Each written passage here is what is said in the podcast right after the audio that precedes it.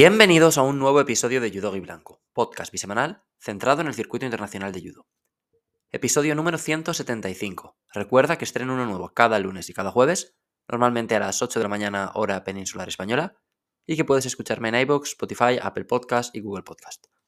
Si te gusta Judo y Blanco y quieres apoyarme y ayudarme a que el programa continúe creciendo, puedes hacerlo de forma completamente gratuita en la misma plataforma desde la que me estás escuchando. Por ejemplo, si me escuchas desde iBox, puedes suscribirte al programa, que como te digo es gratis, puedes dejarme un comentario y puedes indicar que el episodio que has escuchado te gusta. Si me escuchas desde Apple Podcast o Spotify, puedes valorar el programa con 5 estrellitas y en Spotify además también puedes votar en las encuestas que planteo y enviarme comentarios que yo tengo que aprobar previamente. O sea, no se pueden publicar automáticamente como, como los de iVoox. Así que si alguna vez lo enviáis y no sale al momento es porque pues, todavía no he recibido la notificación o no he tenido tiempo para aceptarlo. Normalmente es porque no recibo la notificación, o sea, tarda bastante en llegar. De hecho, es que no me lo notifica. Tengo que ir mirándolo yo desde la, desde la misma plataforma. Es un poco extraño. Porque en iVoox, por ejemplo, sí que recibo un correo electrónico cada vez que, que alguien me comenta. No sé si tengo que cambiar algo en la configuración o si simplemente no, se puede saber. O porque Spotify para podcasters funciona de, esa manera. Eh, respecto a las encuestas, en el episodio del jueves pasado os pregunté si os gustaba más la gastronomía española, la japonesa o la mongola. Y el resultado ha sido como el Fran Garrigos Takato de Doha. O sea, victoria contundente para Spain. Muchas gracias por la acogida a la entrevista a Julia. Ya es el cuarto episodio más escuchado de la historia del programa. Se metió en el top 10 un día después de publicarlo y lleva proyección de convertirse en el más escuchado dentro de poquito. El episodio con más reproducciones, os lo cuento como curiosidad, es el 105, que es la entrevista a Dani Pions. El segundo es el 103, que es la primera entrevista a Jorge Cano. Y el tercero es la charla con Jorge tras haber ganado el oro en Zagreb. Y esta última entrevista con con Julia, pues creo que acabará convirtiéndose en la nueva número uno. Las entrevistas siempre funcionan mejor, ¿eh? Las, bueno, los judokas que vienen aquí arrastran más público al compartirlo en sus redes sociales. Entiendo que es muy interesante conocerles un poquito más y que nos cuenten pues lo que nos tengan que contar. También funcionan muy bien los episodios tras una gran competición para España. El programa, por ejemplo, después de que Fran ganara el Mundial, está bastante arriba. El episodio tras las cinco medallas de España en el Europeo también el programa después del Grand Slam de Tokio de este año también. O sea, esa es un poquito la, dinámica. Hoy el tema es diferente. No sé si visteis el Open de Kosovo, yo no. He visto que los cuatro kosovares que había, Krasniki, Jakova, Dardancena y el otro Jakova, ganaron medalla. Eh, los dos españoles cayeron enseguida. Salva Cases perdió en su primer combate con Jaja Nurkovic de Montenegro. Y Hayoni Kitswain perdió en primera ronda contra Eteri Lipartiliani, quien se acabó proclamando campeona. He visto los combates de los españoles, entré por curiosidad a verlos, pero no he visto nada más, más allá de, algún vídeo subido a Instagram. Antes de que se me olvide, han abierto las vocaciones para los IJF Awards, que son los premios estos que entrega la Federación Internacional cada año. Hay premios al mejor judoka chico, a la mejor chica, al momento del año, al hipón del año, etcétera, etcétera, etcétera. Y hay un español nominado, que es Fran Garrigós. Yo le he votado, podéis entrar vosotros también, no cuesta nada y molaría que lo ganara él. La web es awards.ijf.com, podéis acceder también desde la web de la IJF, lo tienen ahí en destacado. Y hay varias categorías. Yo en varias no he votado porque no me interesan mucho y no sé qué, mm, qué programa es mejor o peor. Por ejemplo, en la categoría de Judo for Children o Judo for Peace, pues como no conozco esos programas al detalle, no he votado. Y en el resto de categorías mis votos han sido los siguientes. En la categoría de atleta masculino del año he votado a Fran Garrigós. Están nominados también Ifumi Abe, Tato Grigalasvili, Luca Maisuradze y Nils Stamp. En la judoka chica del año yo he votado a Lanir, que como Fran pues ha ganado el mundial y además ella ha tenido ese tramo en el que ha estado intratable, ganando sus combates con mucha autoridad, arrasando, vaya. Están también nominadas Deguchi, Uta Abe, Natsumi Tsunoda y Clarissa Guenenu. En el Ipón del año he votado por la piña de Utabe a Kocher en el Mundial de, Doha, el Koshi Guruma ese que, bueno, es, brutal. Y en el premio al entrenador del año he votado por Canadá, por diversificar un poquito el voto, porque en el momento del año he votado por Pumalainen proclamándose campeón de Masters. Cuando pueda volver a votar, que se puede cada 24 horas, votaré por Rock Draxic como entrenador del año, porque lo que ha hecho Pumalainen ha sido sensacional, pero por no votarle dos veces, pues acabe votando por Canadá esta primera vez. Y me parto porque las opciones para momento del año son, son bastante graciosas. O sea, tienes a Pumalainen proclamándose campeón de Masters, que está bien, o sea, fue un momentazo, es verdad. Tienes tres oros para Tayikistán en el Grand Prix de Dushanbe, que era el primer campeonato del circuito IJF que organizaban, o sea, está bien también. La final del Campeonato del Mundo por equipos, decidida en el Golden Score, muy bien también. Luego tienes uno ahí medio metido con calzador para mí, que es el de los niños japoneses haciendo judo con sus ídolos, que bueno, pues está bien, pero realmente no me parece que sea candidato a ser el momento del año. Debería ser algo deportivo para mí.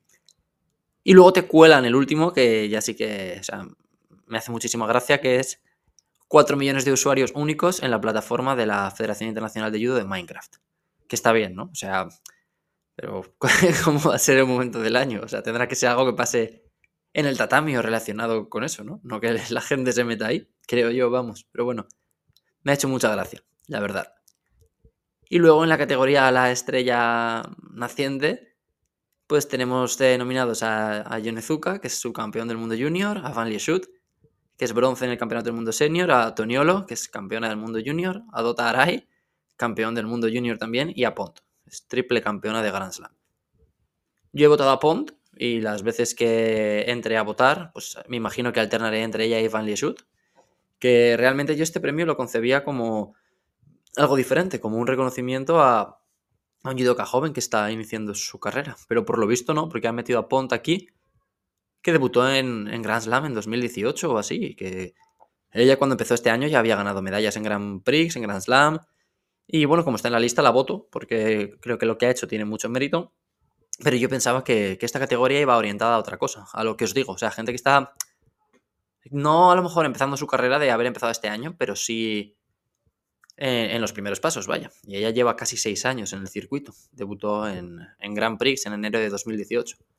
Podían hacer algo como en la NBA, que tienen una, categoría en estos premios anuales que es eh, al, al, jugador más mejorado del año. Pues esto estaría bien. A lo mejor un competidor que ya lleva un tiempo en el circuito y que de un año a otro pues pega un salto en cuanto a, resultados, como por ejemplo Telsidu este año, o a lo mejor Hacker, que también ha, ha rendido bastante mejor que en los años previos de su carrera. Hoy traigo un poco de popurrí, hay varios temas. Quería contaros lo de los IJF Awards, sobre todo para que si pudierais y os apetece votarais a Fran. Pero hay alguna cosilla más que creo que, que hay que comentar. Y la principal es que ya tenemos fecha y sede para el Campeonato del Mundo del año que viene. Se celebrará en Abu Dhabi del 19 al 24 de mayo. Del 19 al 23 el campeonato individual y el 24 el campeonato por equipos. Vamos por partes. Primero la sede. Abu Dhabi, bien, ¿no? Bueno, por lo menos en el sentido de que lleva siendo pues, una parte importante del circuito IJF desde hace años. En 2009 se celebró el primer Grand Prix allí hace varios años ya que es Grand Slam. Este año han organizado otras citas importantes como el Campeonato del Mundo de Kata y de Veteranos. Hace un par de meses, en, octubre. Entonces, en este sentido, pues la elección está bien. O sea, es comprensible. Aunque a mí me habría gustado que lo hubieran.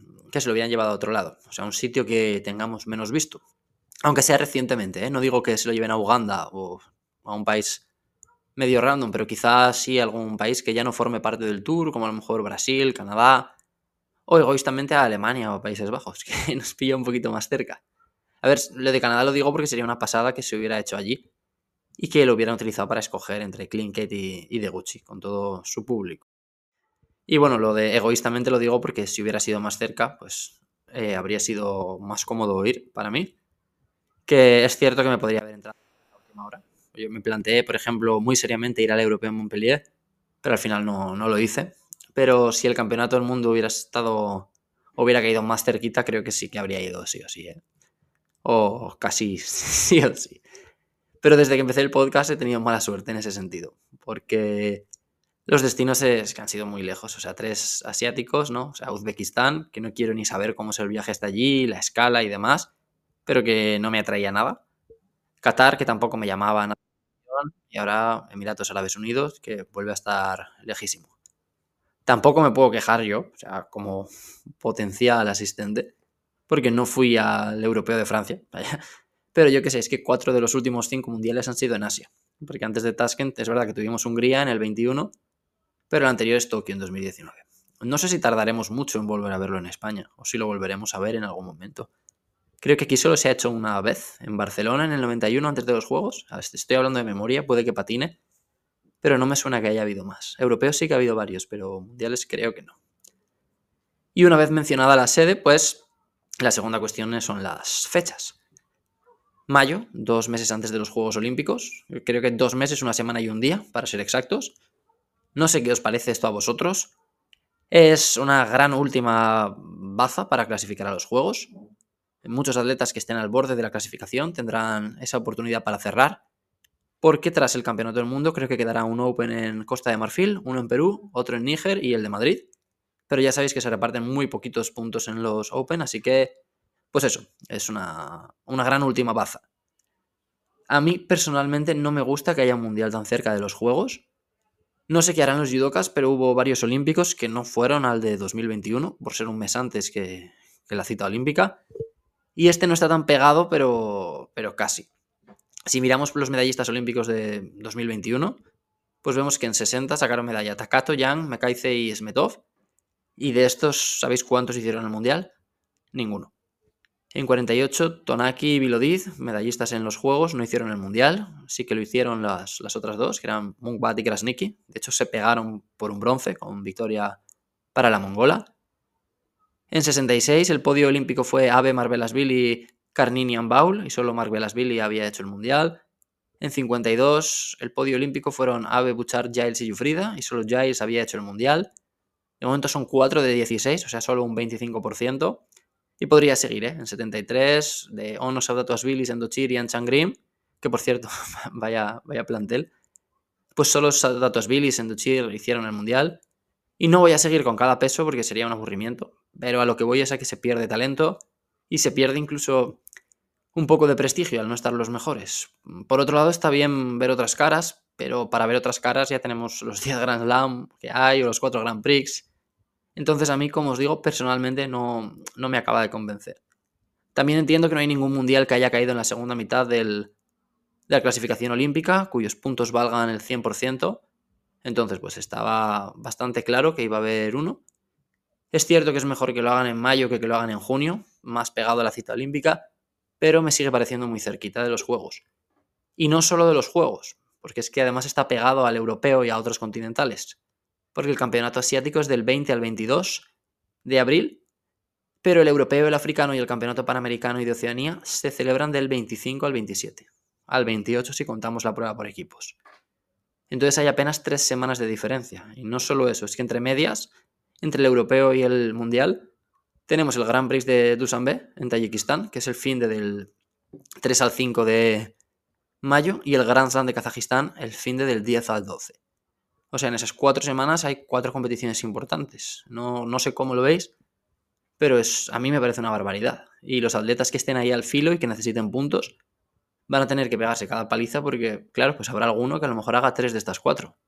Y que tenga que hacer el Panamericano que es en Brasil, creo, luego irse a Tayikistán o a Kazajistán, luego a Abu Dhabi. Me parece un abuso a mí, pero bueno. Y mirando el calendario, hay un par de cositas más que creo que son interesantes. Sigue el Grand Slam de Abu Dhabi puesto en el calendario, que a lo mejor lo retiran por el hecho de que el Mundial sea allí, no lo sé. Y no hay Grand Slam en Japón el año que viene, ni en Tokio ni en ninguna otra ciudad. Por lo menos de momento no aparece en el calendario. Hay ahí un cordelito del que tirar y ver qué pasa, porque tiene que haber un motivo, una, razón detrás, o poco interés, o falta de dinero, algo. Recuerdo, por ejemplo, que la Federación Alemana anunció que ellos cancelaban el Grand Slam de Düsseldorf hace el año pasado, creo, en 2022, por problemas económicos. Emitieron un comunicado unos meses antes explicando que pues, por las restricciones del COVID eh, se permitía la entrada a menos público, que habían estado analizando el resto de competiciones y preveían también una participación menor de atletas, como que un 20 o 30% menor, y que además habían cancelado el training camp. Entonces, bueno, pues explicaron que no querían endeudarse más o gastar más dinero del previsto, porque eso habría puesto en dificultades financieras a la Federación Alemana y a sus miembros. Así que sería interesante saber por qué los japoneses han decidido no organizar su Grand Slam. Porque la clasificación olímpica cierra en junio, es verdad, Pero después de que cierre está el Grand Slam de Ulan Bator, eh, en ese mismo junio, que yo creo que ya queda fuera del ciclo, como que un par de días después de que se cierre el periodo de clasificación. Están los Juegos en julio y luego hay varias compes más. O sea, hablo de senior, ¿eh? no hablo de junior ni cadete. Pero después de los Juegos tenemos Grand Slam de Hungría, Grand Prix de Zagreb en septiembre. Está el Grand Slam de Abu Dhabi en octubre, que sigue ahí, como os digo. Y luego han movido el de Bakú, que estaba previsto para noviembre, pero de momento lo han trasladado al fin de del 16 al 18 de febrero, porque el Grand Slam de Tel Aviv se ha, se ha pospuesto. No se ha cancelado del todo, pero se ha puesto como que en stand-by a causa pues, del conflicto que hay en la zona, Israel, Hamas, ya sabéis. Todavía no se sabe cuándo se celebrará. No han dicho que se haya cancelado del todo, repito, pero la Federación Internacional de Judo anunció que se posponía esta competición para priorizar la seguridad de la Judo Family. Supongo que la intención será moverlo ya para después de, de la cita olímpica de París, porque han metido en su lugar uno que caía más tarde y si no el año se quedaría muy descompensado, pero nunca se sabe. Yo no creo que quepa antes, ¿eh? Porque ahora hay un mes largo sin mucha actividad. Las compes vuelven el último fin de enero con el Grand Prix de Portugal. Y entre el 26 de enero y el 23 de mayo, es decir, en esos son cuatro meses, ¿no? De enero a febrero, de febrero a marzo, de marzo a abril y de abril a mayo, sí, cuatro meses. Hay Grand Prix de Portugal, Grand Slam de París, Grand Slam de Bakú, Grand Slam de Tashkent, Grand Prix de Alta Austria, Grand Slam de Tiflis, Grand Slam de Antalya, los campeonatos continentales, Grand Prix de Dushanbe, Grand Slam de Kazajistán y Campeonato del Mundo. O sea, si no cuento mal, hay tres Grand Prix, seis Grand Slam, los continentales y el Mundial. Si contamos los continentales como uno, porque realmente pues, cada uno va al suyo, son 11 competiciones en 16 semanas. Yo no creo que quepa eh, no creo que haya espacio para meter el Grand Slam de, Tel Aviv aquí. No nos aburriremos, desde luego, y menos aún con la emoción de la clasificación olímpica. Pero entiendo que es una paliza tremenda para, para los atletas, que son los protagonistas. Y voy a cerrar dedicándole un ratito al anuncio de la retirada de Gemma Howell. He hablado de ella en varios programas esta segunda mitad del año, sobre todo alrededor del europeo, porque ella pues, lo ganó en 2022, pero no pudo defender el título por una lesión y a principios de semana eh, anunció que, se retiraba. Explicó en un comunicado en su Instagram que se trata de la decisión más difícil de su vida, pero que tras 25 años ha llegado el momento de priorizar su salud y avanzar hacia el siguiente capítulo, que seguiría compitiendo si su cuerpo se lo permitiera, pero que cree que ha llegado el momento de parar. Explicaba que a lo largo de su carrera se ha enfrentado a 11 operaciones, que son 8 de rodilla, una de cuello, una de codo y una de brazo, sumadas a muchas otras lesiones, y parece que va a dedicarse a dar clases de matemáticas. Howell creo que tiene 33 años ahora, ella ya fue quinta en el Grand Slam de París de 2009, hace casi 15 años. Campeona británica, cadete junior y cinco veces senior, medallista en europeo y mundial junior, en europeo sub-23, dos medallas en Campeonato de Europa Senior, más de 10 medallas en Grand Prix con un par de oros, múltiple medallista en Grand Slam también. La última fue la plata en Tel Aviv el año pasado dos veces olímpica en Londres y Tokio. Y bueno, yo me quedo con, las ganas de haber visto un poquito más de lo que podría haber sido su rivalidad en 63 con, con Lucy Rensal, porque ella solía competir en 70, pero bajó tras los Juegos a 63 y enlazó una racha muy buena el año pasado, ¿eh? con esa plata que os cuento en Tel Aviv, luego logró en el europeo. Fue quinta en el Grand Slam de Hungría, que fue la primera compe que hizo en el ciclo ella y ganó una plata en los Juegos de la Commonwealth un mes después, en agosto, donde perdió la final con, con la canadiense Boismin Pinard. Pero no pudo ser, ella ha sufrido mucho con las lesiones y nos quedamos sin ver a una de las mejores estranguladoras del circuito. Era una atleta letal en suelo. Yo creo que lo habría tenido complicado con Rensal, la verdad, porque Lucy es una máquina de sacar resultados. En Grand Slam no falla, pero le habría dado vidilla a esa clasificación. Y bueno, va a ser profe de mates. Imagino que el cambio debe ser súper raro, ¿verdad? O sea, tras tantos años dedicando tu vida a la competición y a este deporte, girar y, cambiar a otra profesión que no está vinculada con el judo.